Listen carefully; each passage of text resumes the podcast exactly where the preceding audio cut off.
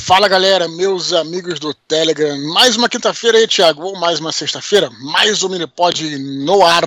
Tranquilo, cara? Fala, Dudu, beleza, cara? Cara, temos convidados hoje de novo. A casa tá agitada aqui, cara. Ah, é assim que é legal, né, cara? Volta e meia temos um convidado aqui. Hoje nós estamos, como vocês devem ter visto aí, pelo descritivo, ou do áudio, ou enfim, do áudio nas plataformas, etc. Estamos aqui com o nosso querido Bernardo Stamato, que já esteve aqui antes, né? Mas pode ser que você não tenha escutado aí os minipods antigos, os áudios antigos. Então quero dar as boas-vindas para esse autor aí, o nosso querido Bernardo, e quero que ele se apresente, cara. Fala, Bernardo, tranquilo, cara? Seja bem-vindo aí, cara. Senhoras e senhores, Edu e Thiago, uma honra estar aqui com vocês, obrigado pelo espaço. Eu sou Stamato, sou autor da saga A Era do Abismo, sou mentor da Iniciativa Escrita Épica e sou também o mestre do jogo na Távola do Dragão. E obrigado pela oportunidade. Beleza, cara. Maravilhoso aí. Thiago, vamos falar com o Bernardo aqui. O Bernardo, ele, ele como sempre aqui, é sempre bom a gente ter autores aqui, escritores, né, que vão acrescentar. Isso, isso, isso bacana, Thiago. Verdade, todos são bem-vindos aqui, né, cara? Mas quando a gente traz um escritor, um autor, o Bernardo, como eu falei, já teve, já teve áudios aqui que a gente falou sobre todo o trabalho dele. Vamos falar um pouco mais sobre o trabalho dele no final aí, pra galera conhecer, quem não conhece. Mas trazer escritores, cara, eu acho muito legal porque dá uma outra visão, né? Exato. Nós temos visões até homogêneas, diferentes uhum. em relação a algumas coisas, eu e você, mas trazendo uma pessoa de fora, pô, cara, o debate cresce muito, né, cara? Com certeza, com certeza, com certeza. Mas, Dudu, falando, de escritor. exatamente, cara. Fala aí, cara.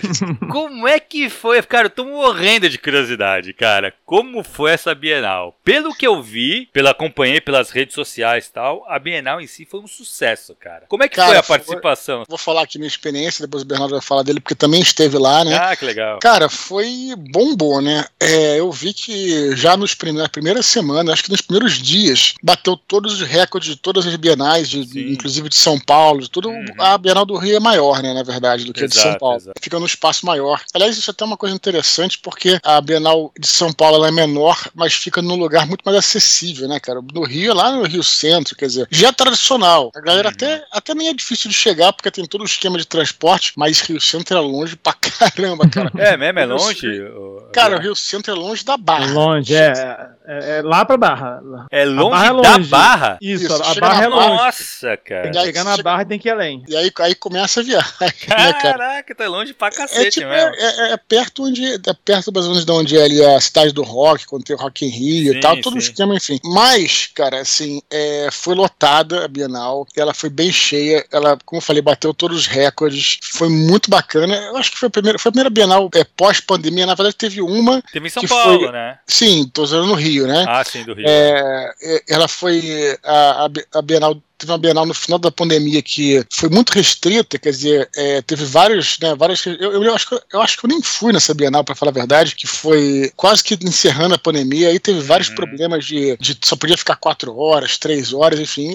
Enfim, isso talvez tenha inibido as pessoas. É. Mesmo aquela Bienal foi boa, é, pelo que se esperava, e essa, pô, foi arrasa quarteirão, como o pessoal fala por aí. Cara, e o nosso evento, cara, foi maneiríssimo, lotado. Que legal. É, fomos lá, né, tivemos um evento aí com o Solano, com o Bianco, com a Ronise. Cara, uma das coisas como autor né, assim, é, o que eu, uma coisa que eu falei lá no, no palco e eu vou, vou, vou reproduzir aqui, cara, porque eu acho muito importante. Cara, para mim ir à Bienal é sempre algo muito emocionante, cara, por vários motivos. É, mas principalmente porque eu acredito assim que eu tenho uma ligação é, muito próxima é, com a Bienal de São Paulo também, logicamente, mas principalmente com a do Rio, porque eu, eu tive meu primeiro lançamento lá, né? O primeiro lançamento do, do, do Batalha do Apocalipse foi na Bienal ah, em 2000, 2007, antes de existir, antes de eu estar na, na, na Record, né? Tinha lá um, um, stand do Senai, onde foi a minha primeira sessão de autógrafos lá, sabe? Então, assim, cara, foi. E aí eu venho, né, cara, sempre vindo às bienais e tal, e eu, se você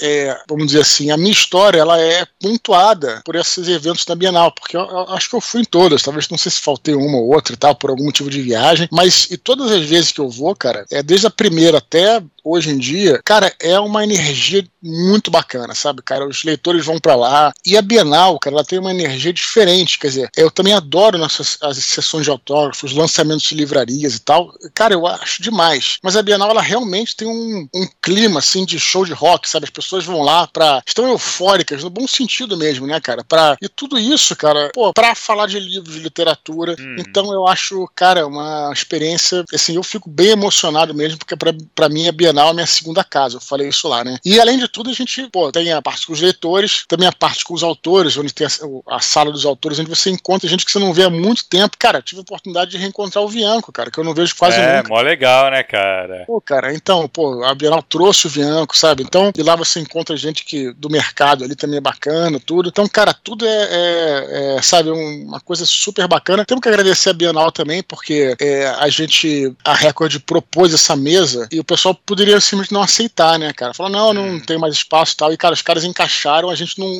horário excelente, cara. Sim, pô, fechamento, falar, né, cara, é, da Bienal. Faz uma, é, faz uma quinta-feira de manhã tal, o espaço que tem. Cara, não, os caras foram, porra, é no que a gente pediu, sabe? Sim. Então, sim, só tem a agradecer, primeiro aos leitores, né, cara, que sempre vão, segunda Bienal, e eu sei que foi uma festa lá, e quero ouvir também a experiência do Bernardo, cara, que também teve lá, acho que mais de um dia, né, Bernardo? Como é que foi o teu, teu esquema da Bienal aí, cara? Cara, a minha Bienal foi caótica, para ser brutalmente não, mas isso honesto. Aí é, é quase é, sim, sim.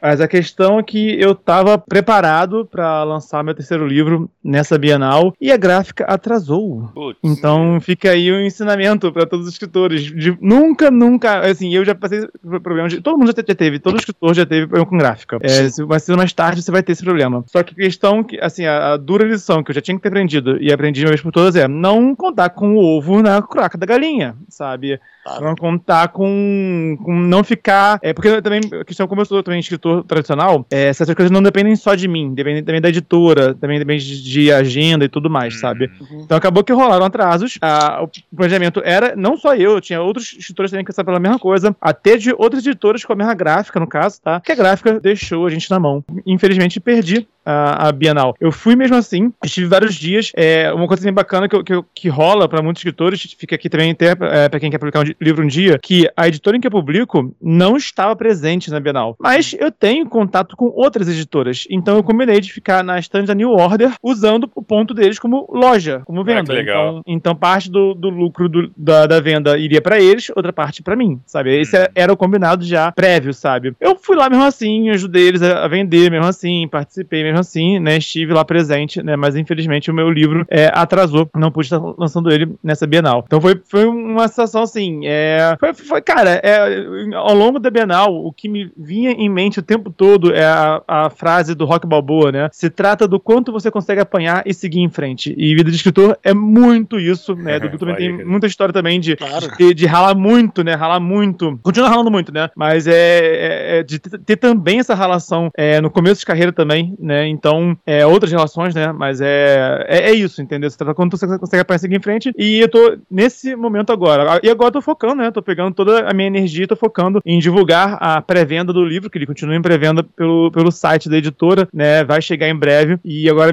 meu foco é todo esse. A gente já falou do seu livro bastante no final, é, mas eu já te digo isso aí mesmo, cara. É vida de escritor, é isso mesmo. Uhum. Você tem. E tem mais também, cara. Essa essas coisas a gente acaba aprendendo, porque isso também é, é, às vezes foge do nosso controle, né, cara? Mas a gente tem que entender, cara, que a carreira é, de escritor, assim como todas as outras, vai ter problemas, né? Vai ter percalços e vai ter também, enfim, coisas boas, né, cara? É, é, então isso faz parte também, não tem, não tem muito, muito como sair disso, né, cara? Enfim, mas a gente faz uma limonada desse, desse limão aí. E é sempre isso, cara. Mas a Bienal foi excelente, então, pelo menos assim, né? É, é, acho que para o público também foi bem bacana. E, cara, é, é isso aí, cara. É vendendo sempre cada vez mais livros, sabe, cara? É isso que eu digo. Eu acho que é um evento, como eu falei, é, é um show de rock de literatura. Exato, então, pô, Dudu, 5 milhões e meio de livros vendidos na Bienal. Olha só, de é, livros vendidos. É Imagina o faturamento livro, disso. É exato, é muito livro. Imagina, isso aí vai, eh, se eu não me engano, deu uma média de 9 livros por pessoa. Uhum, sim. Olha, cara, é absurdo, né? Sim, cara, sim. Você sabe que, sim, claro, cara, e a galera,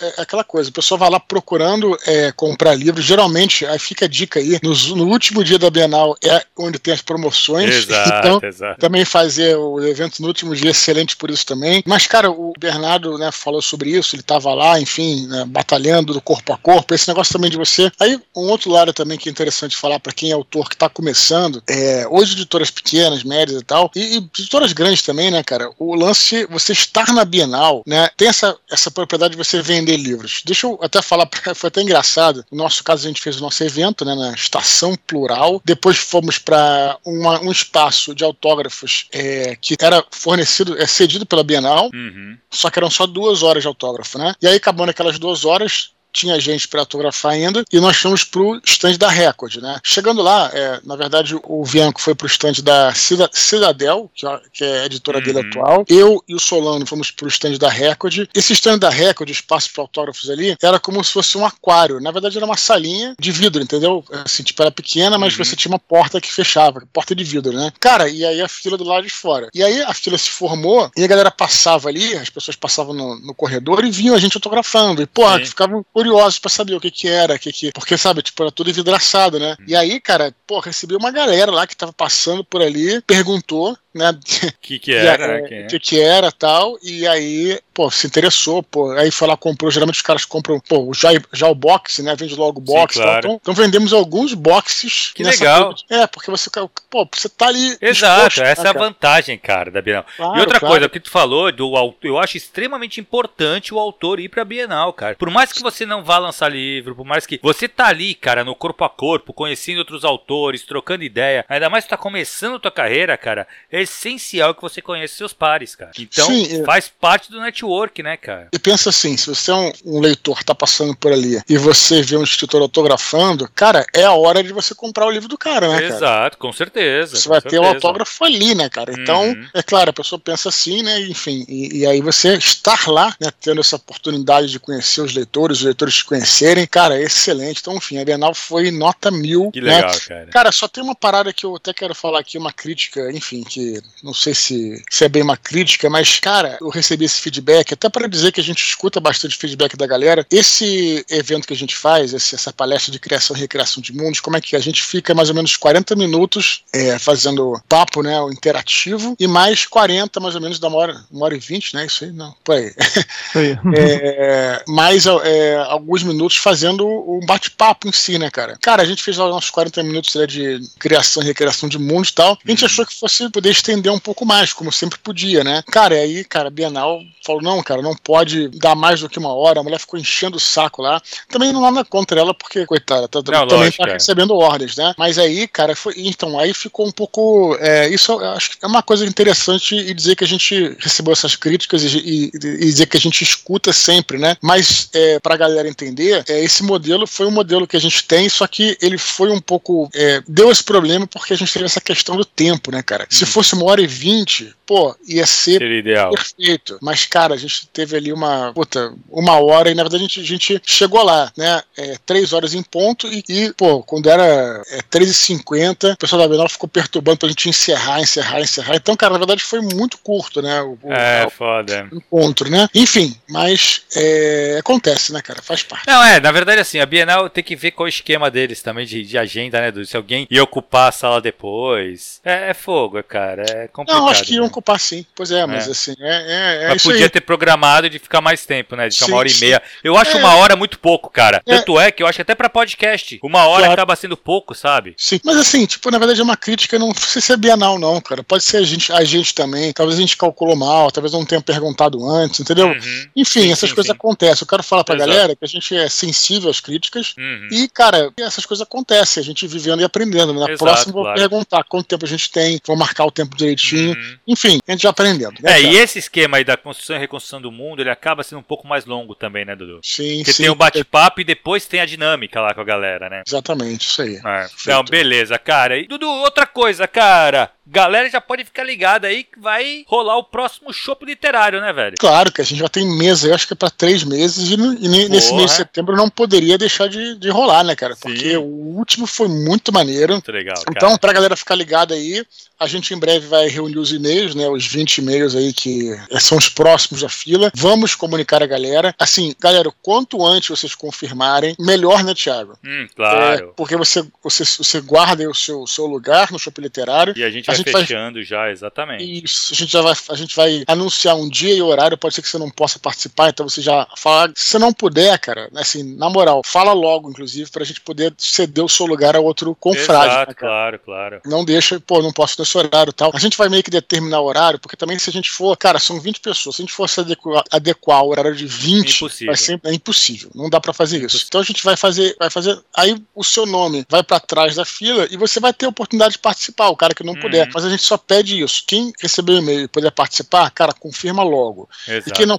não puder, por favor, também nos informe logo, porque você pode estar tirando o espaço de outra pessoa, né, Thiago? Exato. Mas o que é o Chopp Literário? Porque eu confesso que eu vi no Telegram o papo, mas eu perdi, eu perdi, eu perdi o bonde. Então eu fiquei meio boiando. Me explica melhor como é que funciona isso. É bom a gente ter aqui um personagem orelha, Thiago. É, pra poder explicar de novo. É, pra quem, pra quem... cara. É realmente e nem foi combinado, claro, pode crer. Claro, porque a gente dá a oportunidade de a gente explicar, né? O Chopp Literário, cara, é um encontro que a gente faz todo mês, em que cara, é basicamente um papo né, entre a galera. A gente fecha para 20 pessoas para que seja justamente como se fosse uma mesa de bar. E, cara, e é tudo por vídeo, né, Thiago? A gente faz pelo Google Meet. Exato. Geralmente a gente, a gente, tem um tema principal ali que a gente puxa. Da última vez a gente puxou um tema que foi quais, quais são os filmes melhores do que os livros, né? Porque, assim, tem, é muito fácil a gente falar que o, que o livro é melhor que o filme, mas tem algum filme que é melhor que o livro? A gente puxou um tema, cara, o papo, o papo rolou, foi maneiraço, foi sabe? Animal, cara? foi muito legal.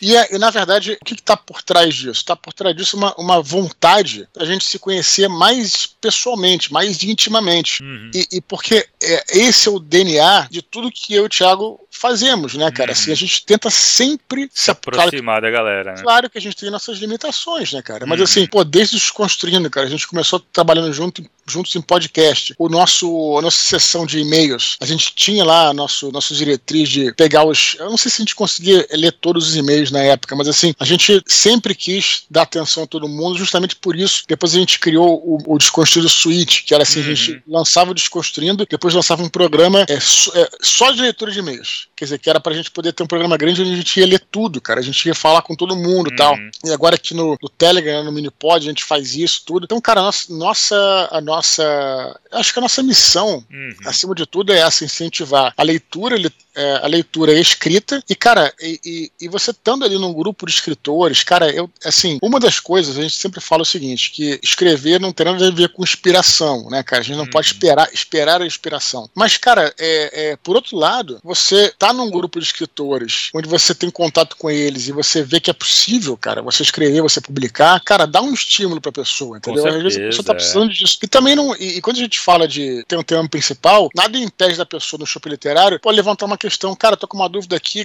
aí todo mundo fala junto e, e conversa, dá, dá enfim, a, a, fala o que que acha, entendeu? Então é um, é um, é um papo ali de duas horas que é literalmente um shopping. A galera, né, é, toma um café, ou toma um chopp, ou toma alguma coisa, um vinho ali. Thiago é de vinho, né, Thiago? Uhum. Que, ou de vinho ou de, ou de, de energético. De né? energético, cara, pra ficar é acordado. 8,80, né, cara? 8,80, né, cara? Depende do dia, né? E é, e é isso, cara. Então o shopping literário, ele tá rolando aí, cara. E, é, e a parte legal do shopping literário também é que não é gravado. Então, assim, é aquela parada, aconteceu ali e acabou ali, entendeu? Quem participou, uhum. aqueles 20 vai ficar. Ou seja, a gente fica mais livre também, né? Quando tá gravando. Fala putaria, exato, então, é, exato. Quando tu tá. Quando tu tá sendo gravado, tu sempre fica medindo o que tu fala, Total. né, cara? E a ideia é não ter isso. A ideia é ser realmente aberto. Então é muito legal, cara. Muito legal. A, experi é, a primeira fala... experiência foi muito show, cara. Ninguém fala putaria, não, pelo contrário. não, brincadeira, não, brincadeira. Não, é. é. uma, é, uma, é uma maneira da galera. É... Eu tô te falando. É, é Mas a gente exemplo, pode falar mal do Martin sem a galera saber que tá gravando. Pode. Ah, isso aí. Essa, ah, aí que tá. Olha, isso, isso, Thiago, isso é. Isso, ó, essa grande propaganda sobre literário é isso, cara.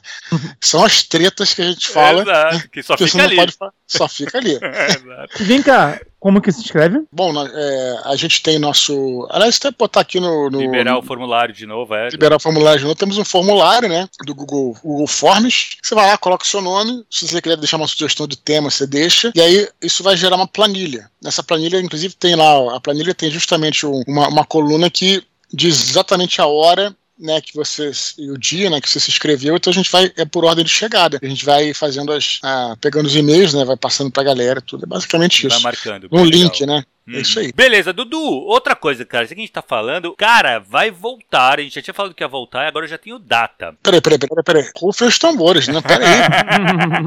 Isso é uma coisa muito séria, Thiago. Não pode Muito levar sério, assim na, na gaita, como falava lá na tempo no avô, né, cara? Cara, na verdade, a gente já comentou isso aí, né, Dudu? Então a gente Sim, já, sim. isso aí não é uma coisa que não é surpresa pra ninguém, Não é embora surpresa, mas, Por que, que a gente falou e, e demorou tanto pra gente lançar? Porque a gente tava gravando vários, cara. A gente tá com cinco programas gravados, bateu tive uma essa- gordura aí. Eu que tirei essa, essa ideia, né, cara? Porque que nem assim, tem programa de, de auditório, de auditório não, né? Mas assim, tem, tem muitos programas que você fala, porra, entrevistas e tal, que os caras já fazem a temporada inteira, tipo assim, sabe? Sim, De- sim, sei sim. lá, isso vai rolar por durante quatro meses. Os caras já gravam todos aí que lançam, entendeu? Uhum. Isso é bom porque dá uma. É uma É, gordurinha, né, cara? Se der algum problema, não vai ficar sem, sem programa na semana, né? é, mas eu não ia falar gordura, eu ia falar é, frequência, né? Você consegue Sim. Dar uma periodici- periodicidade à parada, né? Claro, Então, claro. uhum. E Mas na fala verdade, Papo assim, então, vamos um lá. podcast Papo na lendário, né? Estante é, vai voltar com a participação do Dudu, né, cara? Ele participa dessa primeira, do da volta, do retorno do Papo na Estante. E vai lançar, cara, na próxima quarta-feira, Dudu, dia 20 do 9. Entra em todos os agregadores aí de podcast. Então, galera, pode ficar ligado no Spotify. Por onde você escuta podcast, que vai estar lá. Cara, vai ser bem legal. Um papo contigo, com o, com o Sotrate, né, que tá comigo aí na parceria. Sim. Ele que tá editando também. E Enéas, e né? com o Enéas Tavares, que é um autor também de, de fantasia, bem, bem conhecido da galera e tal. Então Sim. vai ser um papo bem legal, cara. E vai ter provavelmente essa frequência semanal, vai sair às quartas-feiras. Que é um dia que a gente achou legal que não é o mesmo dia do. O Minipod, Do né? mini tá- pod também não entra quando tiver mini pod contos, que normalmente entra na terça. Então ficou Isso. na quarta-feira, era um dia meio morto. A gente falou, vamos colocar aqui na quarta pra galera ficar acompanhando também. É, por isso que galera, que a gente vive falando isso também, já que vou me emendar um outro jabá aqui, pra galera que tá nos escutando pelos agregadores, cara, vocês precisam assinar o nosso canal no Telegram, cara, Sim. porque é muito importante essas coisas. Claro que a gente, no próximo Minipod, a gente vai falar de novo, tá no ar. Aí, cara, mas por exemplo, no Spotify, é, aquele, aquele descritivo do Spotify, eu, eu, eu nem sei se o link consegue clicar, não é muito bom aquilo ali, entendeu, cara? Então, real- realmente, você estando no nosso canal do Telegram, pô, cara, você não perde nada. Pra vocês terem uma ideia, porra, quando tem evento, cara, na Bienal, pô, tem mais de 100 mensagens lá, lá dentro do. Porque, porque fica assim, fica o post Uhum. e você clica em comentários, né? Cara, se você não clicar, ninguém vai te perturbar, tá? A não ser que você entre no subgrupo, mas aí a escolha sua é ser pra quem É. gosta de coisas mais pesadas também, né? Aí a escolha é sua. Mas geralmente o cara tá lá no, no nosso canal no Telegram e tal, porra, tem comentários. O cara clica lá e você vai ter acesso à, à turma falando. É, quando tem um evento, por exemplo, onde é que. Cara, a galera se ajuda. O, não sei quem foi, tá, tá lá, só você ver. Colocou o mapa da Bienal, sabe, cara, pra galera não se perder. O pessoal foi se comunicando, a fila aqui Uhum. e tal. Isso aconteceu na Bienal de São Paulo do Rio. Então, Exato. só pra, só pra ter uma ideia. Aí, porra, vai sair o papo na estante aí. Cara, vou colocar, vou divulgar lá no, no canal do Telegram. Você Sim. não vai perder. A parada pula na tua, na tua mão, cara. Você tá, às vezes, você tem tanta coisa pra você ficar acompanhando. Exato. Cara, não vai deixa- lembrar de deixa- tudo, né, cara? Deixa que a gente te manda as paradas, cara. A gente Uhum. seleciona e te manda, entendeu? Mas aí pra isso você tem que estar no nosso canal do Telegram. A gente não foda a timeline, a gente não, sabe, tipo, exagera. É, Cara, Exato. tem um post por dia quando tem, entendeu, cara? Hum. Então vale muito a pena. E se você quiser conversar mais com a galera, aí você entra, no subgrupo. Se você não quiser, fica lá recebendo nossas mensagens. Então é muito importante. Exato. Baixem o, o aplicativo, já falei do Telegram. Porra, deixa lá. Ah, mas eu não quero baixar porque eu não uso. Irmão, é, se dá um problema no WhatsApp, pô, ficou fora do ar, você precisa se Tem o- comunicar. Cara, é, Exatamente. é um backup, o Telegram é um backup, cara. É, é- é importante você ter lá. Você, o Telegram tem umas ferramentas, por exemplo, pode passar. Se bem que o WhatsApp agora também tem isso, mas pode passar mensagem para você mesmo, sabe? Uhum. Tem, um, tem um esquema, de, um esquema de, de backup também. Se você perde alguma coisa, a parada fica lá, entendeu? Então, sim, vale a pena você ter, deixa lá no seu celular quietinho, mesmo que você não use tanto, né? E, e tem vários, inclusive, assim, o canal, o nosso canal, ele é apenas um de vários. Também, se você não se comunica com ninguém, não tem grupos seus, com amigos no Telegram, você pode seguir vários, tem vários artistas com o canal no Telegram, cara. Vale a pena vocês conhecerem, vocês assinarem, sabe, cara? Vale a pena. Hum. E com a gente é isso, né, Thiago? A gente, porra, é- é- e, e é uma, e aí, e mais importante é, é a- o, o grupo que se forma, né, cara? O- Exatamente, cara. isso que é importante. Né, cara? Exatamente. Acho que esse é, grande, é o grande diferencial, cara. O grupo ali conversa, se, se ajuda pra caramba. Eu claro. acho que é o esquema mesmo, cara. Beleza, então espero vocês lá no, no, no Papo, Papo na Estante também. A gente vai colocar aqui. Beleza. Dudu, calçada da fama, cara, essa semana. Beleza, pra encerrar aí nossos agradecimentos mais do que sinceros ao Leandro Lima dos Santos, que estava lá, Thiago. Estava lá na, ah, na Bienal. Que legal, show querido, de bola. Meu querido amigo Leandro Lima dos Santos, nosso querido major aí, Anderson dos Santos Costa e Carlos Eduardo que é meu pai. Beleza? Ah, que legal, show de bola. Beleza, Dudu, vamos pros e-mails então, cara. Vamos lá, cara. Vamos nessa, cara. Primeiro e-mail de hoje, João Gouveia, 39 anos, do Rio de Janeiro. Analista financeiro e produtor de conteúdos nos canais Terra de Gigantes e Literanálise. Ele fala assim, ó. Olá, Eduardo e Cabelo, ilustríssimos mentores literários. Escreva este e-mail para entender melhor como construir uma persona de escritor. Devemos nos ater a um tema ou diversificar? Pergunto isso pois tenciono ser contista e para isso já participo do curso do nosso Kirion Literário, Tiago Cabelo. Gosto de de anotar minhas ideias para novas histórias e usá-las aos poucos. Reparei que não existe um tema predominante. Tem ficção científica, drama, comédia, fantasia, etc. Minha pergunta é: isso pode me prejudicar no início por não ter um portfólio homogêneo ou a diversidade pode ser minha aliada para achar um público neste meu começo de carreira? Agradeço desde já pela força. Atenciosamente, João. E aí, Dudu? Beleza, cara. João Gouveia, nosso nosso seguidor fiel aí, né, cara? cara? Gente boa demais. É, é um dos caras que eu quero chamar aqui pra gente pra conversar com a gente. Sim, o, sim. o Luan Maia, a gente não esqueceu. Vamos chamar o Luan Maia também, que ele, que ele pediu. Será chamado com certeza. Enfim, e vários outros aí que em breve serão chamados pra gente conversar e se toparem, né, cara? Cara, então, é que ele fala o seguinte aqui, né? Eu, eu acho que tem, cara, certas coisas que às vezes, claro que. Né, deixar claro, acho que não precisa, né? Que não é por mal nem nada. Às vezes a gente coloca o carro na frente dos bois, entendeu, cara? Eu acho que o João, ele tá, como ele falou, no início da carreira dele, então acho que não é o momento de se preocupar com isso, cara. Concordo o momento, o momento, cara, é nesse início de carreira, escrever, escrever, escrever, escrever, escreva o que você puder, escreva o que te vier ao coração e pronto, ponto final. Você e, e, e, aí respondendo, né? Acho que nesse início, isso é bom porque você vai ter uma produção, você vai poder mostrar isso para seus amigos, enfim. A gente já falou aqui várias plataformas, vários jeitos que você tem de, né, de mostrar o seu trabalho no começo. De repente, alguma coisa cai mais no gosto do público, e tal. Mas mesmo assim, também eu acho que você tem que acabar indo por aquele lado que você mais gosta, por aquele lado que te puxa. Só que, cara, eu, eu eu, tenho a seguinte. Se bem que realmente tem escritores que são muito diferentes, né? Estou pensando aqui, o próprio Caldela escreveu coisas muito diferentes, mas acho que em geral, cara, essa coisa é você. Existe uma assinatura do escritor. Então você vai acabar desenvolvendo essa, essa assinatura, essa persona que ele falou com o tempo, cara. Uhum. Sabe? E você vai vendo qual é. É tudo junto, cara. É o estilo, é o, o, o estilo de prosa, é, é, o tipo de história, é também a maneira como você se comporta, como você faz. Então, assim, o que eu. Sendo bem objetivo aqui, o que eu recomendaria para o João neste momento é não se preocupar com isso. Preocupe-se em escrever e aí confia no processo da vida. A coisa vai acontecer cedo ou tarde, né, Thiago? Exato, cara. O que eu acho, Dudu, é o seguinte: eu acredito sim que você acabe ficando um pouco mais confortável com o uhum. estilo de escrita. Uhum. Nesse, nesse momento, ele tá vindo várias coisas para escrever. Então, o que eu acho é que eu recomendaria exatamente o que tu falou: escreve, cara. Escreve tudo isso aí, todas essas ideias, escreve. Você vai uhum. começar a perceber que, putz, ó, meus contos de mistério são mais interessantes que meus contos de romance. E aí você vai se inclinando, acho que automaticamente para nessa direção, entendeu? Uhum, Onde você se sente mais confortável escrevendo. E eu acho que essa persona não é uma persona criada também. Eu uhum. acho que ela tem que ser natural, ela tem que surgir de você e não uhum. uma forçada de barra, sabe? É aquela coisa que eu falo, putz, você não pode forçar barra, você não pode querer acompanhar o mercado. O mercado tá vendendo é, livro para garotas adolescentes, então vou escrever algo para garotas adolescentes. Cara, se tu for assim, a não ser que você seja realmente extremamente versátil, uma, você não vai conseguir acompanhar sempre o mercado, e duas, cara, tu não vai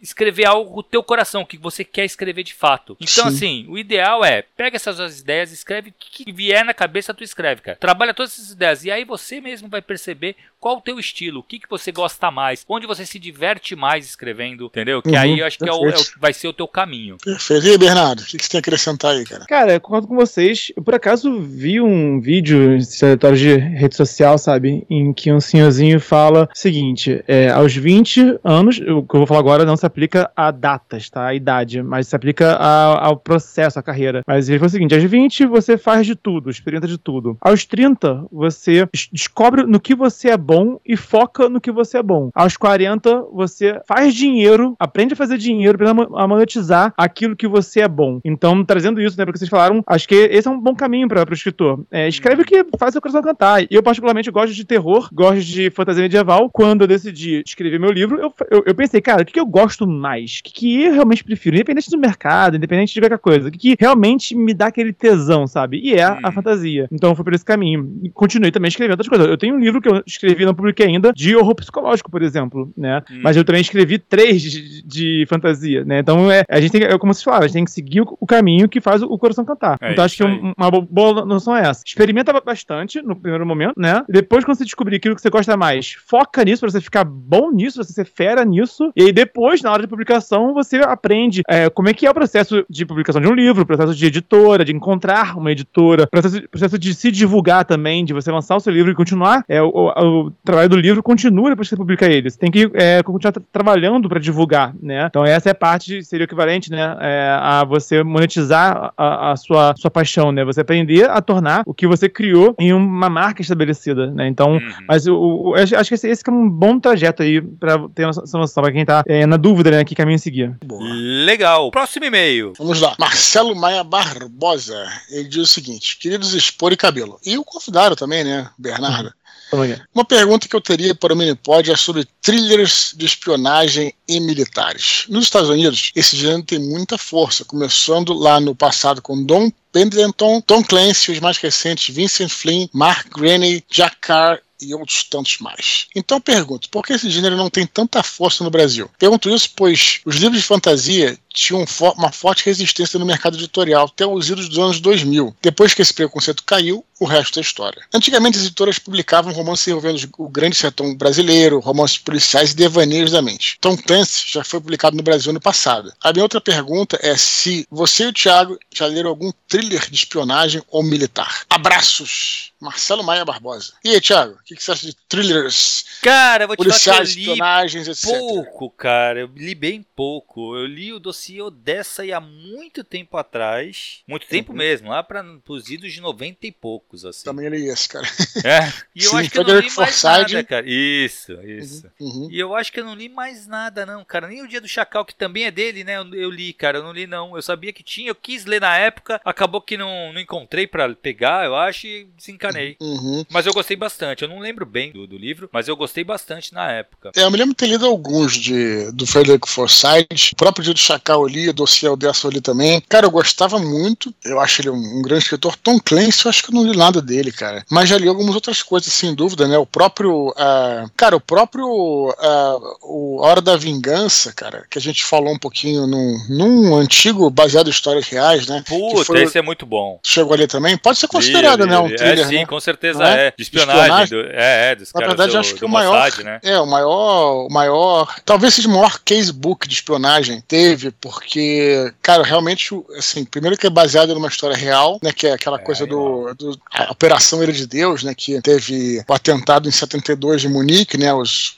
os, os palestinos, né? Um grupo radical palestino fez esse atentado terrorista contra, contra atletas, atletas israelenses na Olimpíada de Munique, 72. E aí é, o Mossad resolveu enviar alguns, não sei se espiões, né, agentes do Mossad, para perseguir as lideranças uhum. palestinas ao redor do mundo. Tinha uma, e ele compõe a célula que foi para a Europa, né? Porque tem uma célula que foi para, enfim, para o mundo árabe, eles realizavam operações militares, era um pouco diferente, né? Enfim, mas cara, eu gosto, gosto muito e, e eu não posso deixar de, de citar é, o, os livros do James Bond, que eu li vários, cara, vários. Ah, é verdade. E, próprio, é, que eu acho que se encaixa também, né? Pelo que eu tô entendendo na espionagem militar, acho que se encaixa, né? O James Bond, cara, ele tem um primeiro livro, cara, excelente, que é o Cassino Royale, que aliás foi até um dos últimos filmes, né? Nem foi o primeiro uhum. filme. Cara, é, é demais, assim. Esse, esse foi o, o thriller, o livro, na verdade, que lançou, que é o primeiro, né? Que lançou o Ian Fleming. E quem lançou, na verdade, o Ian Fleming foi o, foi o Kennedy, cara. O Kennedy foi fotografado o Kennedy lendo o livro do Ian Fleming, o, o Cassino Royale, e aí que estourou, né? Porque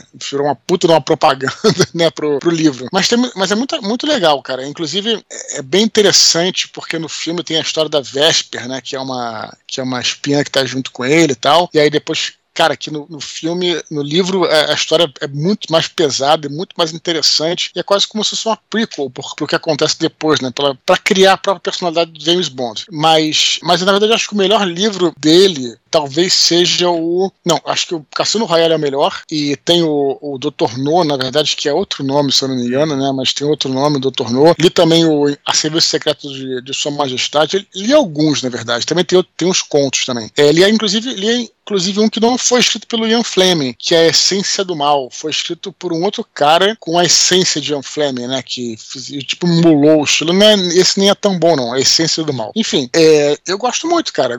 Gosto bastante. Eu acho que, eu não sei, é, ele fala aqui por que não fez tanto sucesso no Brasil. Não sei se talvez não tenha uma tradição assim de, de publicação, mas eu acho que o Federico Forsyth vendia bem, cara, pelo que eu, pelo, pelo eu, pouco eu que eu acredito lembro. Sim, cara, que hoje, hoje eu não é. sei como é que tá. Eu lembrei agora, tava falando, o Mata escrevia thriller, não escrevia? Sim, claro, ele é escritor de thriller, exatamente. Isso é, aí. Eu acho que ele também teve, ele teve um grande sucesso com thriller lá. Claro, claro, era, era o principal dele.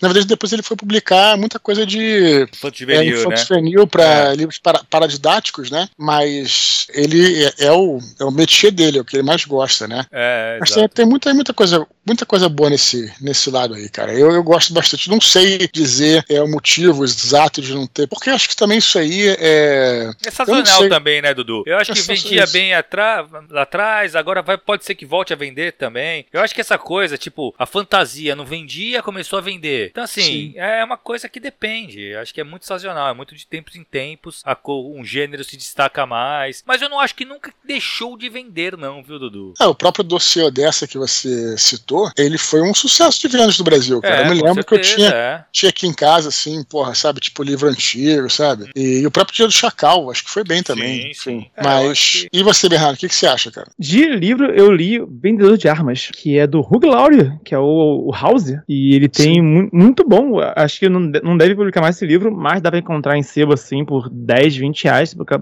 sem encontrar na internet. Recomendo muito esse livro, até pra quem não quer ler é, thriller. É, é uma leitura que é excelente pra qualquer leitor, muito bom. E eu acho que esse é o único que eu, já- que eu já li, sinceramente. E eu- é, é, sei lá, a gente não tem assim essa tradição, né, de, de thriller realmente, mas nada impede de ter um livro que dê, faça um sucesso, mesmo que não tenha, né, um ecossistema. É, por exemplo, o próprio é, Bianco, né, quando ele lançou Vampiro, não, se- não tinha brasileiros escrevendo Vampiro. Ele foi lá, publicou e foi um sucesso, sabe? A- eu lembro da Karen Munhoz, que ela estava tendo, assim, um sucesso de livros de fada na gringa. Ela publicou o livro dela de fada, esperando que esse sucesso ia crescer e ela ia, né, surfar nessa, nesse sucesso. Acabou que o não crescer tanto assim, não se tornou uma sensação global como Uhum. achavam que ia ser. Tava achando isso, entendeu? Tipo, teve Harry Potter, que era de bruxo, aí teve um monte de bruxo. Uhum. Teve Crepúsculo com vampiro, teve um monte de vampiro. Acharam que fada ia ser o próximo, né? Teve também o Distopia Adolescente, né? Com Blade Runner. E foi, teve um monte também. Esse de fada não foi, não vingou. E ainda assim, a Carol Munhoz bombou muito, vendeu muito, estabeleceu a a carreira dela nesse gênero, independente de modinha ou não, sabe? Hum, então claro. são. Acho que o Bianco e a Munhoz são dois exemplos, assim, de escritores que publicaram seus livros, de gêneros que ninguém botava fé, sabe, aqui no Brasil, e conseguiram estabelecer, mesmo sendo os- os únicos. Então acho que pode sim, tem. a- a- eu acho que é sim possível que surja aí um grande escritor brasileiro de thriller, mesmo que o Brasil não tenha essa tradição de ler thriller.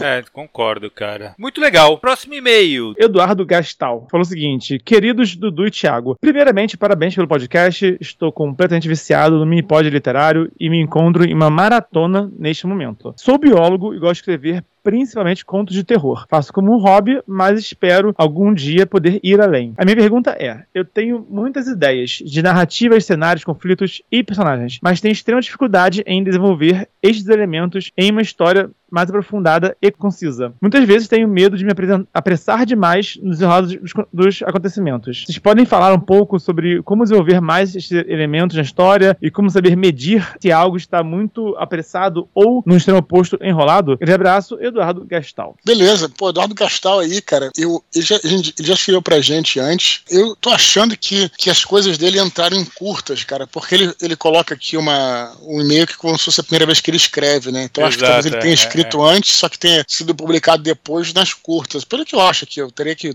ter, dar, dar uma conferida aí pra, pra, ter certeza, né, cara? Bom, cara, é, ele pergunta aqui sobre essa questão de, da narrativa, né, cara? Eu, cara, eu acho que, em primeiro lugar, isso se, se resolve um pouquinho para aquela coisa que a gente fala, né, de sempre tentar planejar tudo antes, fazer um roteiro antes, etc, uhum. para saber, né, o que, que você vai, como é que você vai, vai escrever. Mas tem uma coisa que eu acho mais importante que isso, cara, que é, e elas, por isso que talvez seja melhor é, ele começar por contos, né? Ele fala que ele escreve bastante contos de terror. Cara, que é você escrever o conto, de repente deixa o conto parado lá por uns 10 dias que seja, já que ele tem tempo, né? Nem, nem todo mundo tem essa pode se dar o luxo de esperar. Esse privilégio. Eu tô, é, eu tô entendendo aqui que ele tá no início da carreira, né? Deixa o conto adormecer lá um pouquinho e depois você lê o conto, cara, como se fosse um, um leitor mesmo, né, cara? E você vai ter noção do que que falta, é, se aquilo tá faltando coisa, se está muito rápido, e você faz os seus ajustes, né? Você tentar ver sobre a ótica do leitor. Para isso é bom ter um distanciamento. Eu acho que, tô te falando, escreve, até pode imprimir, mas deixa ali parado, quietinho, teu, teu texto. Depois volta o texto 10 dias depois, o que seja, se você puder ter, se, é, ter fazer isso, né, 10 dias, 20 dias depois, para você poder detectar. Isso já é um começo, você detectar se tá, quer saber, se está tá conseguindo medir, né, e você vai poder, com essa, com essa visão, esse distanciamento, visão de leitor, você vai conseguir medir o que está muito acelerado e o que, que, que, ele colocou muito de linguiça ali, encheu linguiça ali. E aí você faz o, o ajuste que você tiver que fazer, corta um pouquinho, Mas, é, em linhas gerais, eu vou dizer o seguinte, cara. Nem sempre tamanho é documento, entendeu? Quer dizer, hum. muitas vezes você, por exemplo, você pode escrever uma, uma grande batalha, vamos dizer assim. Às vezes você acha que tem que ter 20 páginas da batalha. Cara, às vezes ela tem 5, porém ela, ela foi tão bem descrita Exato. e trouxe tanta emoção uhum. que você passou o que você queria passar ali. Isso também é importante a gente pensar, né, cara? Ou, ou às vezes mesmo você você quer contar uma, uma cena, por exemplo. É, às vezes o capítulo ele causa mais impacto se você não explicar tudo e aquilo acabar, por exemplo, é, não é abruptamente não, mas acabar ali com um travessão, alguém falando alguma coisa, é, dando uma mensagem, falando alguma palavra interessante, uma conclusão interessante, né? Então tudo isso aí você vai, vai medir lendo e também com o tempo, com a experiência, né, cara? Com, com é, isso realmente é o bom senso da experiência que você vai ter, né? O que, que você acha? É, concordo com o Edu, até porque acontece o seguinte, por exemplo, tá, você que é uma metáfora se o Edu me passar, o Dudu me passar uma receita para eu fazer comida na minha casa. Não adianta eu perguntar pro, Edu, pro expor exatamente a quantidade de tempero que eu tenho que botar, porque o gosto dele vai ser diferente do meu, sabe? Ah, o tempero que ele usa em casa vai ser diferente do meu. É, não adianta perguntar, ah, mas eh, Dudu, quanto tempo eu boto no forno? O Dudu, o Dudu não sabe exatamente como funciona o meu forno, cada forno é diferente, sabe? Então, na literatura, cara, cada livro é um livro, sabe? Cada proposta é uma proposta, isso varia muito assim do escritor e do livro. E isso é uma coisa que o, o, escritor tem que pegar na prática. Tem que calejar a mão, tem que. E, cara, é natural que a gente erre. Com certeza, todos os escritores, quando olham para o seu primeiro livro, vão ver que sentiram que erraram a mão para mais ou para menos em alguma coisa. Isso aí é inevitável. Isso faz parte de aprendizado, né? O ilustrador também, com certeza, vai olhar para suas artes antigas e falar: poxa, errava aqui na proporção do personagem, né? Deixava aqui essa, esse rosto estava meio torto, sabe? Um músico pode olhar e falar: cara, no começo eu botava muito, muita distorção na minha guitarra, né? Botava muito solo em todas as músicas, ficava cansativo, sabe? Todo artista passa por esse processo de aprender o seu tom, a sua mão, sabe? A sua dosagem. Então, e o melhor caminho para aprender, como o Edu falou, o Dudu falou, é realmente o, o, conto. Porque você consegue olhar o seu conto de maneira isolada e consegue sentir, pô, não, esse conto ficou legal. Isso aqui a história ficou no ritmo bom, o personagem ficou interessante, sabe? É, e, por favor, tá? Conto tem que ser uma história com início, meio e fim e autossuficiente, tá? Não, não vai entrar assim, ah, não, então vou escrever então uma série de contos com o mesmo personagem. Você vai se embolar nessa, nessa medida, sabe? Ah, porque o Witcher é, é assim, né? Um monte de conto do, do Geralt e no final dos contos virou uma saga. Ainda assim, acho que é melhor você. É, lógico, né? escreve o que você quiser escrever, mas escreve histórias isoladas para você aprender a apresentar personagem, apresentar cenário, apresentar enredo, apresentar, desenvolver e concluir num fragmento menor. Pode ser de 5 mil palavras, 10 mil palavras, vai de cada um, tá? Só pra encerrar minha fala, é a questão do conto, tá? Por exemplo, se você escrever 50 mil palavras de um livro e sentir que não tá bom, vai ser muito difícil para você encontrar o erro nessas 50 mil palavras. Porque é muita coisa, sabe? Você tá começando. Agora, se você escrever 10 contos, cada um de 5 mil palavras, você consegue olhar para cada um deles isolado e separar. Pô, isso aqui eu gostei, isso aqui funcionou. Não, isso aqui não funcionou, isso aqui ficou ruim, sabe? E aí você consegue olhar com muito mais é, calma e muito mais precisão aonde você acertou, aonde você errou. Ah, tá, esse aqui eu não gostei porque eu senti que o diálogo não ficou bom. Esse aqui eu não gostei porque eu senti que eu não descrevi o cenário, então ficou solto, não conseguia imaginar mais como é que tava a, a ambientação, sabe? Então realmente escrever conto te ajuda não só para você praticar, mas para você conseguir olhar para cada história isolada, sem contexto e ver aonde você acertou, aonde você errou para você ir a, conhecendo a sua própria voz narrativa. Vamos lá, gente. O que, que eu acho nesse caso? Eu, eu, concordo com vocês que o conto ele é um ótimo laboratório, né, para você começar a escrever. Só que eu acho bem diferente, gente, a escrita de um romance para a escrita de um conto. Total. É, e aí, o que que me pega? O que me parece dele aqui é essa coisa de você ser, quando o escritor é extremamente apressado, ele não consegue criar suspense suficiente para gerar emoção, para gerar catarse do leitor. Ou o outro extremo que ele fala, de ser muito enrolado, que é o encher linguiça. O meu maior medo, cara, é da galera que enche linguiça, tá? O apressado, eu acho que é mais fácil de você consertar. O problema do o apressado que pode causar é numa leitura beta, alguém vai falar: "Cara, foi muito rápido isso aqui, não me causou tanta emoção". E aí você tem como criar suspense e chegar lá. O que eu sempre recomendo, cara, é conte a tua história com o mínimo de informação possível, tá? Principalmente para contos, tá? Você uhum. tem que contar ele da menor maneira possível. Só que sem comprometer a emoção, sem comprometer uhum. o suspense que é necessário durante a escrita, né? Uhum. Então, assim, é sempre reduzir o máximo que dá. Isso você cria potência na tua escrita. O teu texto, ele fica mais potente, só que você precisa gerar o suspense. Não é quando eu falo, te corta o máximo que der, não é para você cortar e ficar sem graça, né? É uhum. cortar deixando suspense. Então, assim, se você tem que, o que eu acho que é o ideal é escrever, ô Eduardo, escreve, Eduardo Gastal, tá Dudu, não é tu não. Sim, eu entendi. escreve e dá pra leitor beta, cara. Joga na mão das pessoas perceberem. Eu, eu acredito que primeiro faz, faz o que o Dudu falou, eu concordo bastante, assim escreve, deixa quieto por um tempo, vai fazer outra coisa, lê outras coisas, escreve outra coisa, pega aquele texto e lê com um novo frescor esse texto. Que talvez você vai sacar aí alguma dificuldade, algum problema nesse texto, é que você mesmo pode consertar. Mas mesmo assim, acabando essa reescrita, joga na mão de para alguém ler, cara. Leitor beta é ouro, cara. É a pessoa assim que vai olhar pro teu texto e falar: "Cara, eu não senti emoção aqui". E aí provavelmente você foi apressado, você entregou rápido demais o, o, o cerne do teu texto, né, do uhum. teu conto ou do teu romance. Então eu acho que eu acho que a melhor coisa para resolver esse problema, cara, é leitor beta. É escrever primeira coisa e depois mandar leitor beta. Posso dar uma última, última dica aqui, Thiago? Manda. Cara, momento jabá absurdo. Que é o seguinte: inscreva-se no curso de contos do Thiago Cabelo. Realmente é bom, cara. Realmente é bom. Tipo assim, a galera que participou, cara, ninguém reclamou. Todo mundo falou bem pra caralho. Pô, o próprio João Gouveia que chegou pra gente aí, cara, sim, o cara sim. se amarrou. Pô, então, o assim, conto dele é muito bom, Dudu. Muito bom, mas... cara. Imagina, ele é um grande leitor, né, cara? Ele é, se dedica exato. bastante, tá bem focado. Então, assim, cara, realmente, e, e vou te falar, cara, não, é claro que a gente recomenda todo mundo fazer o curso, né? O, o Ferramentas de Teoria, Teoria da Ficção, uhum. que é um curso longo, que dura, dura quase um ano. Mas, cara, não quer fazer, não tá podendo tal, tá, até não tem muito, muita grana agora, cara, faz o curso de contos, a oficina de contos do cabelo. Realmente, não tô falando esse jabá pra, enfim. E ele é rapidinho, cara, né, cara? São oito encontros. Isso, só. são oito encontros, cara, assim, o preço bem acessível, bem, bem acessível. acessível. É. Não tem como dizer que não tem grana, sabe? Tipo, ainda mais se você quer ser instrutor, mínimo que você vai investir lá um, um dinheirinho. Cara, vale a pena, cara. Eu recomendaria isso de verdade, né? Pra... É, cara, e assim, e é bem legal. Assim, assim a próxima, uhum. eu tô com uma outra turma, né, Júlio? Tá, tá, tá, sim, tá girando. Agora sim, a gente sim. teve nosso segundo encontro, vai ser o terceiro semana que vem. Uhum. Sábado agora, na verdade. Sim. É, cara, super legal. O pessoal tá curtindo pra caramba. Sim, imagino. Show cara, de bola, show de bola. Beleza, cara, vamos pras curtinhas? Vamos nessa, cara. Beleza, primeira curtinha de hoje, Matheus Pontes, querendo ajudar o confrade Alexandre Matos, que no Minipod 160 pediu dicas de obras que envolvam artes marciais. Sugere que ele pesquise pelo gênero literário Yuxia, Yuxia, não vou saber falar esse nome aqui não. Focado justamente nesse assunto. Conhece isso aí, Dudu? Cara, eu acho que é Yuxia, sim, não Yuxia. Yuxia parece um troço mais grego, né? É, é, é Yuxia é, é chinês, né, cara? É, não, eu dei uma pesquisada assim rápido aqui, eu também não hum. conhecia, nunca tinha ouvido falar. E me parece, cara, que é um gênero.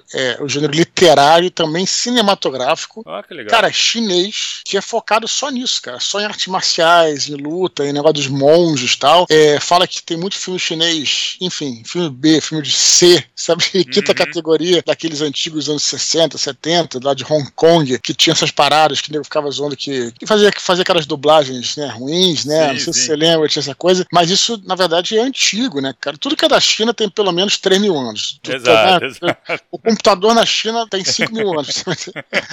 então, assim, e aí, cara, é, é um estilo, cara. Procure, deve ter livros aí sobre isso, né? É, não, é, não é mangá, não. Achei que fosse mangá, mas não, não. É estilo de livro, mesmo, literatura. Então, olha que, Que legal, bacana, cara, É, é assim, cara, e, e eu, eu acho que eu tinha, eu tinha recomendado Musashi também né, na, na época, né? Uhum. Mas, é, enfim, existe esse, esse estilo aí, cara, esse gênero. Bacana, né? Show de bola, que Procurem. legal, que legal. Vivendo e aprendendo, né, cara? É, cara, é engraçado que o, o Alexandre, meu, ele tá fazendo o curso, né? O, o curso longo. E ele realmente tem tudo a ver, cara. Porque é, é um templo bem focado meio Kung Fu, assim, sabe? Acho que vai ser bem a cara do que ele tá escrevendo mesmo. Importante, vou até dar um toque nele pra ele escutar esse mini pod de hoje, que vai ser importante pra ele. Eu só queria falar do Matheus Pontes, que ele teve na Bienal, né? Só que acabou que ele não encontrou comigo, cara. Eu, eu até quero falar pra ele perguntar pra ele o que aconteceu, mas eu acho que já sei o que aconteceu. Cara, teve o evento, né?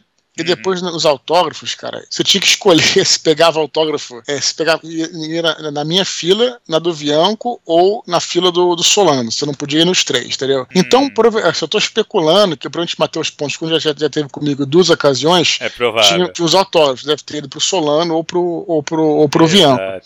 Mas, de qualquer maneira, né, depois, por isso que depois cada um foi pros stands né, das editoras e autografou lá. Só que o Matheus acho que devia ter, enfim, tudo autografado, mas, Exato. pô, Matheus, senti sua falta lá, cara. Queria pelo menos poder ter a chance de apertar sua mão.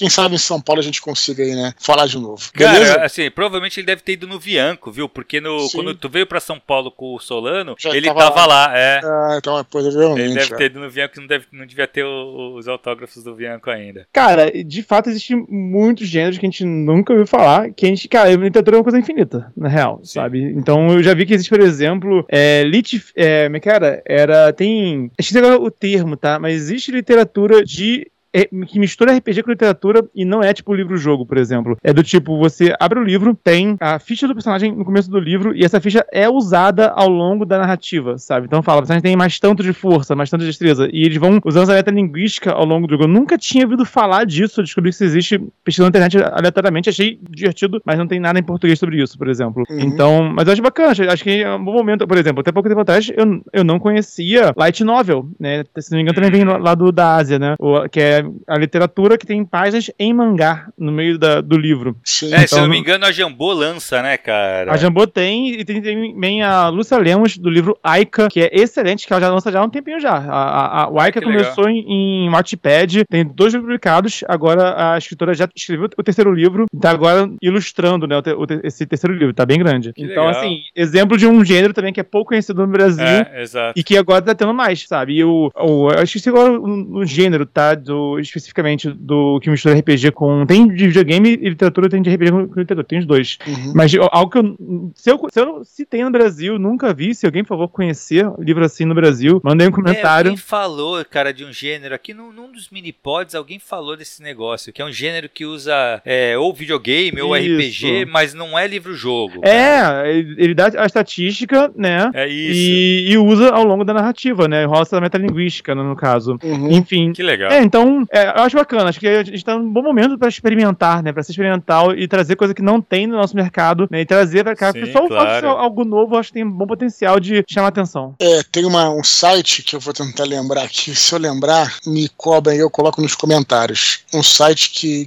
sobre o qual eu já falei, tem várias revistas pulp antigas, já estão no domínio público, não é nada de pirataria, não. Elas estão é, di- digitalizadas, né? Inclusive você consegue. É bem maneiro, você consegue ver assim, parece que está passando as páginas, faz até um barulho, sabe?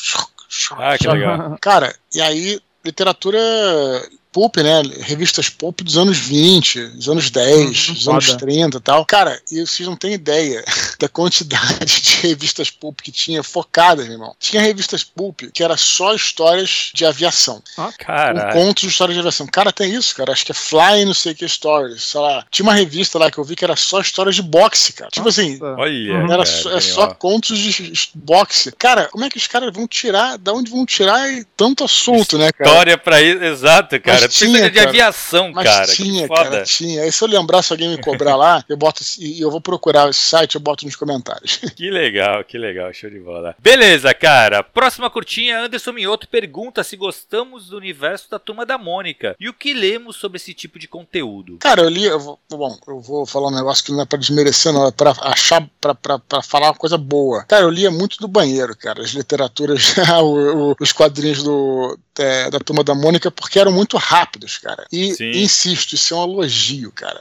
Eu começava sempre lendo, lendo, pela última página que tinha três quadrinhos, né, cara? Lembra que tinha, era uma história com três quadrinhos e tal. Sim, sim, então sim. você conseguia ler rapidinho ali, enfim, e fazer o que você tinha que fazer.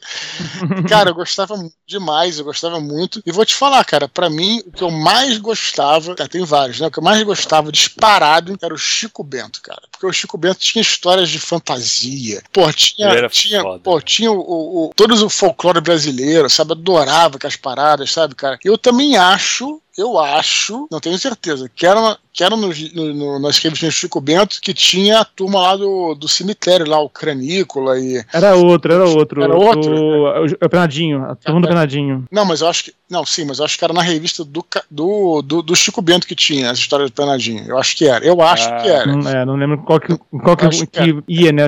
Na minha, época, na minha época não tinha, né? Eu acho que não tinha. Só se tivesse o almanacão de tinha tudo, mas assim. No, ah, no, é, exato. No, cara, eu gostava muito, cara. Cascão, achava maneiro, Cebolinha. O que eu menos gostava era a Mônica, cara, sabe? Que sempre o heróizinho era mais chatinho, assim. É, né? exato. Mas, A, mas o resto eu gostava pra caramba. E você, Thiago? Cara, eu gostava bastante também, Dudu. E eu acho que, cara, quando eu era moleque, eu lia muito, muito, mas muito, assim. Uhum. Eu lembro que eu tinha. Teve uma época até que meus pais assinavam, então vinha tudo, sabe? Sim. Era revistinha pra caramba, né, cara? Não sei se era semanal. Qual é que Não era mensal, era, acho que era mais do que mensal, né? Devia ser quinzenal, não sei. Não, porque tinha. tinha não, não, porque cara. tinha os. É que tinham vários. Tinha né? vários, é isso aí. Então devia é, ser exato, semanal, exato. porque ah, eu acho que, pô, por exemplo, na minha época, lá bem antigo, já tinha pelo menos, ó, Chico Bento, Cascão, Cebolinha. Sim, sim, sim. Pô, tinha. O é. que mais? Enfim, tinha. Lembro todos, mas pelo menos quatro ou cinco tinha, cara. Né?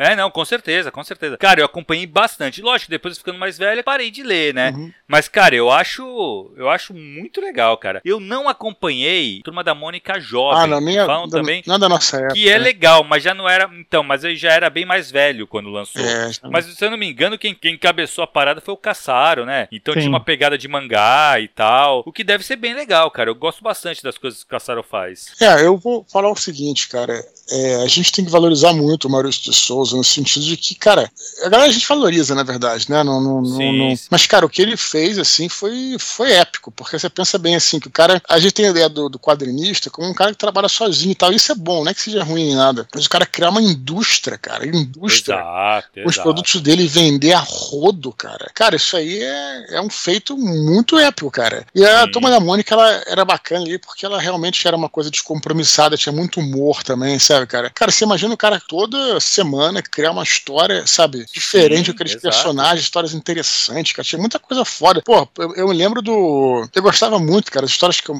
mais gostava, assim, tem, como eu falei, o Chico Bento, mas tinha também o, o Louco, lembra do Louco? Que era um personagem que, que sempre que ele aparecia, as histórias eram surreais, cara, surrealistas, sim, sim. né, cara?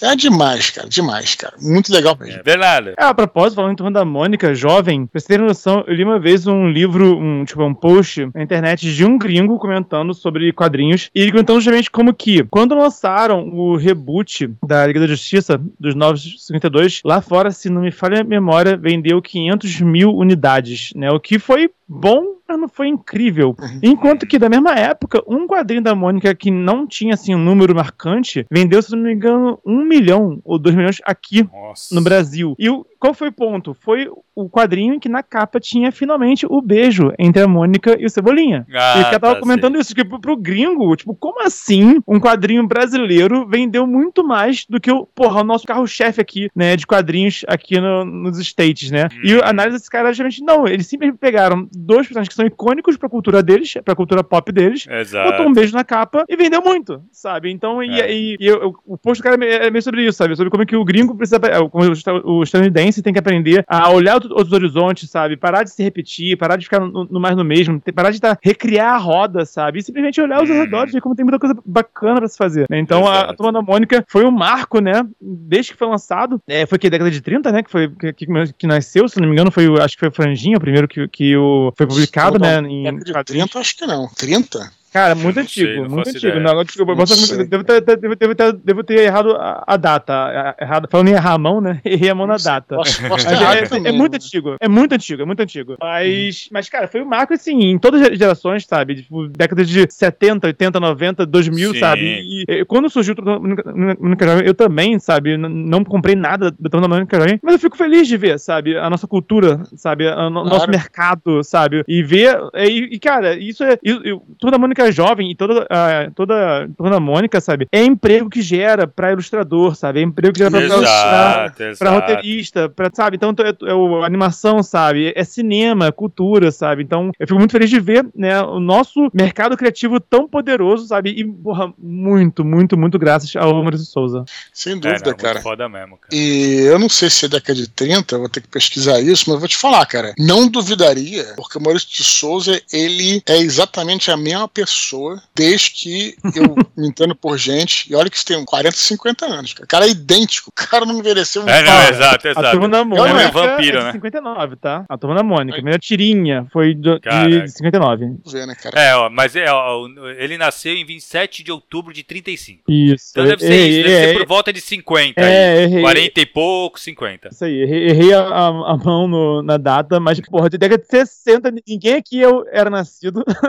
É, com Tava lá já. certeza. Sem foda, dúvida, que cara. foda, muito foda, cara. Não, é. Realmente demais- o cara é assim. é Uma coisa demais, que, que, cara. ele, que ele conseguiu também, que eu acho isso interessante, foi o formatinho, né? Porque o gibizinho, ele era Hum. muito acessível também. Também tem que levar isso em consideração. Eles exato. encontraram um formato também de vendas também. Foi um, o que eu tô te falando, é um case de sucesso em todos os pontos, né, cara? É, a distribuição também, porra. É claro, é interessante isso porque você vê, né, cara, essa coisa de hoje, claro, a internet traz pra gente muitas facilidades. Mas, por exemplo, porra, não é comum você é, comprar coisas hoje em dia tão comum, né? Nas bancas de jornal, por exemplo. E era o, era o Uhum. canal dos caras, né, cara? Era isso, era a banca de Exato, jornal. exato. Hoje em dia vende bem menos, né? É, eu vi até, aliás, aliás, recomendo, pô, esqueci de falar aqui, pô, vejam a entrevista, teve um podcast do Vilela com o, com o Maurício de Souza, né? E com a, com a própria Mônica, né? Que hoje é produtora executiva, sei lá e tal. Sim. Muito bom podcast, cara, muito bom mesmo. Vilela fez uma entrevista muito boa. Fica a recomendação, falam sobre tudo isso no, no programa lá. Ah, que legal, eu não,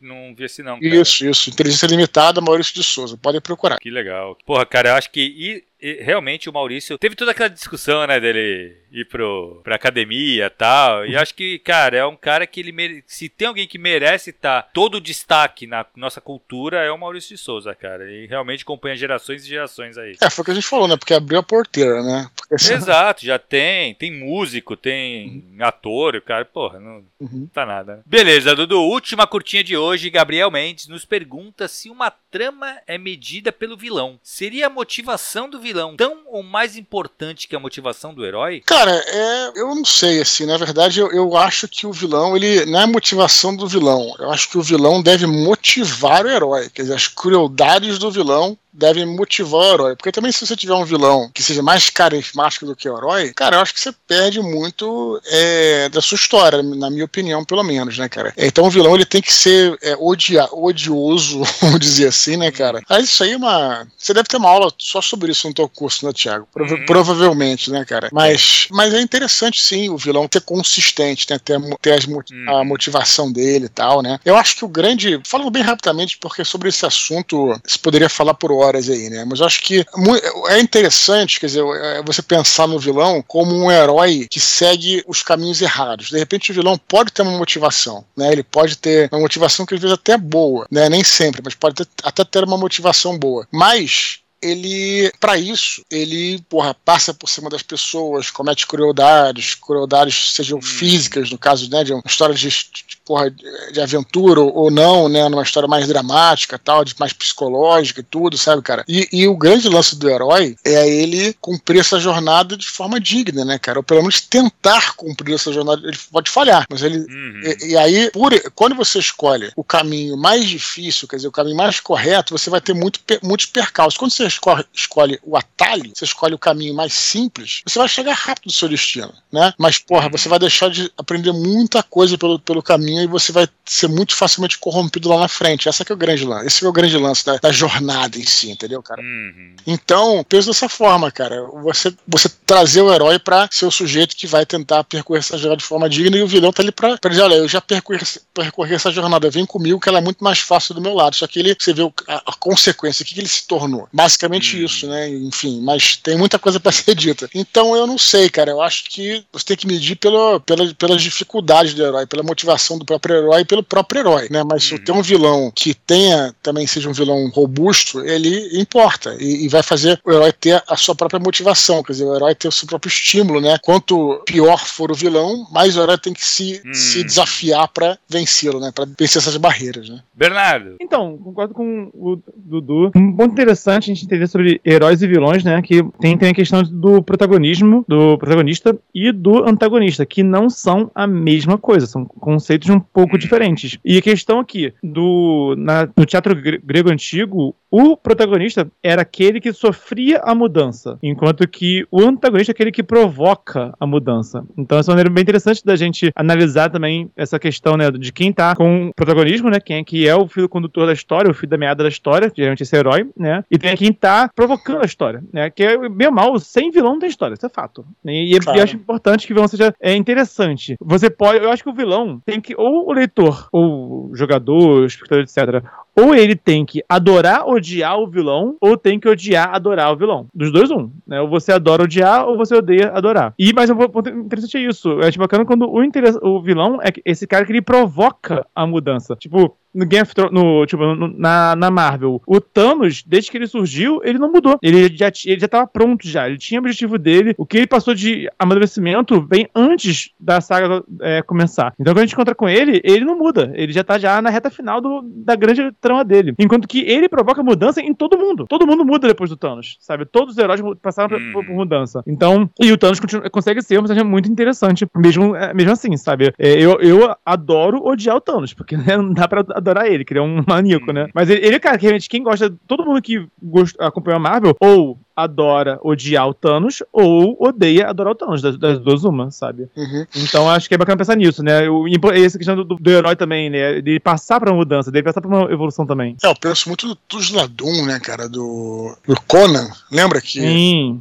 É, ele, ele que, foi o que você falou, né? Ele provocou a mudança, quer dizer, ele invadiu a vila lá do, do Conan, tudo, e, e enfim, e o Conan sofreu com a mudança. então é bem característico que você tá falando aí. Tiago, quer completar hum. com alguma coisa? Cara, o que eu acho assim, é, tem uma, uma grande. O que ele coloca aqui, que se a motivação do vilão é tão ou mais importante que a motivação do herói. Cara, é meio complicado. Uma, assim, o, o legal é a gente entender esses dois conceitos que o, que o Stamato falou, que eu concordo muito. A gente tem que saber diferenciar vilão de antagonista, tá? O antagonista não necessariamente é um vilão. É, porque o vilão, ele é um cara que quer mal, né? Ele quer fazer o mal. Ele é o cara que ele é contra o protagonista. E às vezes o antagonista, ele não quer o mal do, do, do, do herói. Sim. Pegar um exemplo, claro, aqui, um, imagina que tem um personagem, teu protagonista, ele tem como objetivo de vida sair da casa dos pais. Só que ele tem um pai super protetor que não quer que ele saia de casa. Então vai fazer tudo. Pô, o, o protagonista protagonista, o desculpa, o antagonista é o pai. O antagonista ama o protagonista e, a, e o grande problema é esse amor ser grande demais. Não, não concordo que seja grande demais, mas assim, mas entendeu? Por causa desse amor, ele confunde isso e quer proteger demais o filho. E isso evita com que o filho consiga o que ele quer. Então, é exatamente isso, a motivação. O que é, o que é importante, o antagonista A motivação do antagonista, ela é completamente contrária à motivação do, do protagonista. Então o conflito normalmente é o protagonista quer alguma coisa, só que o antagonista quer evitar que ele consiga essa coisa. Uhum. Entendeu? Então, e às vezes a gente confunde e às vezes realmente o antagonista é o vilão. E aí, cara, tu vai falar de carisma do vilão, né, cara? Tem vilões que são muito carismáticos. Eu acho que talvez um dos maiores exemplos disso é o Darth Vader, cara. Uhum. A gente pode adorar o Luke, mas, cara, o Darth Vader é muito foda, cara. Tu vê ele chegando, tu já fala, caralho, que personagem foda. E ó, que ele nem é muito aprofundado, né? Ele vai aprofundar lá no final, lá nos outros filmes, cara. No primeiro, tu não vê nada, mas ele é foda. A figura dele é foda. Sim. Né? E Então, assim, a também, figura do vilão, ela é muito importante, E né? vem comentando, no exemplo que o Cabelo falou de do pai superprotetor, se esse pai, ao longo da história, se redimir, aprender que ele tem que deixar o filho dele seguir por conta própria, sabe? E no final das contas a, a resolução for boa pros dois, acaba que esse, esse antagonista ganha um aspecto de protagonista. Na verdade, Exato. ele seria um vilão protagonista, porque ele também sofreu mudança ao longo do processo. Então mostra como que, a- a- como que dá pra criar realmente é, vilões interessantes, né? E, e como também falou do Darth Vader, né? Até empatéticos, né? É, que você que gera empatia por eles também. Uhum, É, no caso, do, no caso do pai ser o, o antagonista, tem até um arquétipo, um arquétipo bem próprio em várias mitologias. O Campbell fala muito isso, até chama de pai ogro, né? Que devora Uhum. os filhos e tal, mas nessa coisa de tanto amor, né, cara? Devora porque. Porque gosta muito dos filhos, e aí os Exato. engole, né, cara? Isso, Uhum. isso e talvez seja também seja uma das, das grandes coisas do Darth Vader ser o vilão perfeito. Ele também fala isso no livro, não no, no, no Herói de Mil Faces, mas depois fala isso depois no Poder do Mito, né? Porque Poder do mito, é. porque o, ele tem essa característica de ser o, o, o, o próprio vilão, no caso, e também ser o pai do Luke, né, cara? Então, Uhum. é, mas mesmo no primeiro filme, isso também é importante pensar, em que o, em que o Vader não é, não é apresentado como pai do Luke, vamos dizer assim, Uhum. por que, que ele é o, o antagonista? E aliás, por isso que, é, de forma arquetípica, a gente chama o vilão, o antagonista de sombra, porque ele é, vamos dizer assim, uma o- realmente, realmente o, o contrário do herói. Uhum. Né? é Então você isso. pensa o seguinte, o Luke lá, então o que, que acontece? O, o que, que é o, o que, que é o Vader, né? O Vader ele é um sujeito que é, ele foi um, um ser humano, mas ele, ele hoje em dia é mais máquina do que homem, né, cara? E essa coisa da máquina vai nos drenando a própria humanidade, né, cara? Isso aí é uma. Hum. Isso aí, cara, tá em. Porra, isso, isso inclusive não é recente, isso aí tá, né, desde o Hefesto lá, cara. Você sabe, isso aí tem Uhum. muitas coisas, né? A gente tá próximo à natureza e a nossa natureza, a nossa humanidade é o que nos faz humanos, né? Então você vê o Luke lá, que literalmente era alguém que trabalhava na terra, natural, era um fazendeiro, né, Exato. cara? A força, né? A força, dizer assim, o lado claro, né? É, a força, ela é o que nos liga ao que é espiritual, vamos colocar dessa maneira, né? Uhum. É, e o Darth Vader, cara, ele é justamente aquele cara que já perdeu a humanidade. E aí, essa perda da humanidade, ela é, é representada pela máquina, porque a máquina, ela não tem, em tese, né, pelo menos até hoje, ela não tem sentimentos, né, cara? A máquina, a máquina ela faz contas. Ela, se você der um comando pra máquina, ela vai fazer aquele comando, ela não vai é, Questionar, questionar eticamente exato, é. A Hum. máquina é a máquina, né, cara? A máquina, ela, na verdade, Exato. responde o que, que comandos né, que foram dados a ela e pronto final, no ponto final, entendeu?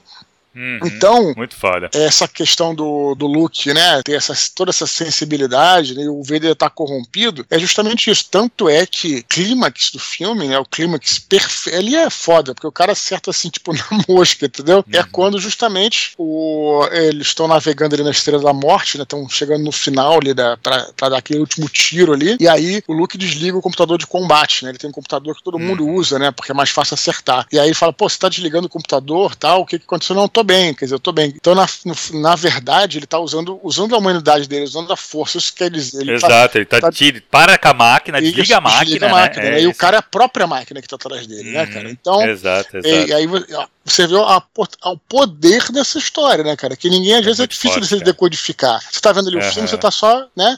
Interessado É, no, exato, né, no, no que tá acontecendo, na narrativa. Mas aí começa a aí vê que a coisa vai muito mais profunda, né? Vai na veia ali, né? Então, por isso que ele se tornou um grande vilão também. Exato, exato. Né? Muito foda. Legal, gente. Cara, microfone aberto agora pro Bernardo falar, cara. Fala dos teus trabalhos, redes sociais, onde o pessoal pode te encontrar. Senhores, primeiramente, muito obrigado aqui pelo espaço. É sempre uma honra conversar com vocês, sempre aprendo muito tendo essa troca aqui de ideias. Como no começo, eu sou o Stamato, eu sou autor da saga A Era do Abismo. O terceiro livro está em pré-venda. É, o A Era do Abismo é sobre um mundo que a guerra do paraíso e do abismo chegou ao final e quem venceu foi o abismo. Então, é um mundo sem proteção, é um mundo sem expectativa, mas que ainda assim alguns lutam pelo que é certo, mesmo sem nenhuma esperança. E cada livro pode ser lido individualmente. Você não precisa ter uma ordem de leitura. Ah, qual que eu leio primeiro? Leia primeiro que o seu coração andar, tá? Então, o novo livro tem em pré-venda é A Parada Sombria, é uma história de sete heróis são histórias, na, maior parte do tempo, individuais, tem um, um, até um modelo assim meio de. É meio, eu, eu chamo de episódico, porque não são bem contos, tá? São capítulos uhum. mesmo, mas cada história tem o início, meio e fim, sabe? Eu, eu, gosto de começar a história e fechar aquela, aquela célula narrativa dentro da, dela mesma, sabe? Então, então é um modelo de história episódica de sete heróis, que a princípio a, a maioria tá, tá, separada, mas que alguns, algumas histórias vão se entrelaçando ao longo da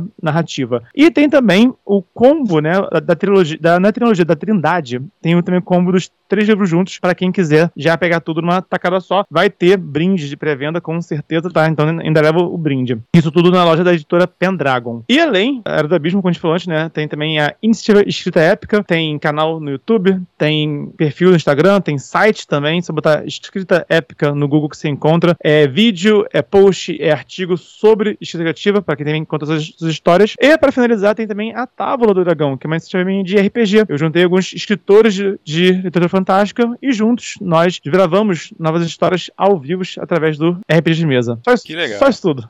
Não, pra encerrar, fala suas redes aí, cara, pra galera te procurar, te encontrar lá, cara. Instagram, é. o próprio YouTube, né, cara? Fala aí. É fácil encontrar. É, no caso do. Eu uso principalmente o Instagram, tá? É, eu, eu, Bernardo, né? Que é o Bernardo Chamato, fácil de encontrar. E também, se botar Tava no Dragão, se botar no, na Twitch, no YouTube, no Instagram, você encontra, no Google também. E também a Escrita Épica. Se botar também no Instagram, se botar também no YouTube, também no, na Twitch, você também encontra em todas as plataformas. Também tem, no caso do da Escrita Épica, também tem versão podcast. Que eu pego as lives lives, né? É, renderizo em, em, áudio e jogo lá. Então, quem quiser também só ouvir, botar no fone de ouvido e ouvir aí no, no trabalho, né? Ouvir enquanto tá no transporte do trabalho, também tem essa opção. Muito bom. Excelente. O link vai estar aqui no descritivo do áudio, né, Tiago? Da, da uhum. Do site do Bernardo aí, o, o, site que ele vai apresentar os projetos aí. A gente agradece o Bernardo aí por participar mais uma vez, cara. Bernardo que tem vários projetos aí. Eu, eu sempre falo, né, cara, que o canal dele no YouTube é um canal muito importante pra galera conhecer né? É, pra, uhum. pra, assim, pra. Porque ele faz tanta coisa maneira, já fez até escrita de capítulo ao vivo, cara, sabe? Tipo assim, que análise legal. de livro, sabe? Eu é fiz muito... também, sabe o que? É leitura crítica ao vivo. Eu abro a live, recebo textos ao vivo do, de quem tá lá na, na hora, me enviam por e-mail, eu abro e leio. Não dá pra fazer uma leitura de mais 10 páginas, né? Mas eu leio ali uma página de quem me enviou e vou comentando ao vivo com, com a galera. Bem bacana também esse tipo de live. Maneiro. Que legal, cara. Sim. Show de bola. Maneiro, cara. Muito maneiro. Porra, e Bernardo sempre convidado para estar com a gente aí, né, Thiago? Sim, cara. Sempre, sempre, volte sempre, né? Uhum. Beleza, Dudu. Cara, lembrar a galera também para continuar escrevendo para eduardespor.gmail.com. Lembrando que todos os e-mails são lidos, cara. Pode demorar um pouquinho, a gente tá com uma filinha um pouco grande, mas todos vão ser lidos. Pode aguardar que vai chegar a sua vez. Lembrando que se sentir a vontade de fazer qualquer doação para o nosso canal, a chave Pix é eduardespor.gmail.com. E se você estiver escutando esse áudio por outras mídias, agregadores ou plataformas, acesse e confira nosso canal t.me barra no Telegram. Fechou, Thiago? Fechou, Dudu. Valeu, galera. Valeu, Bernardo. Até semana que vem. Valeu, galera. Um grande abraço. Até a próxima e tchau, tchau.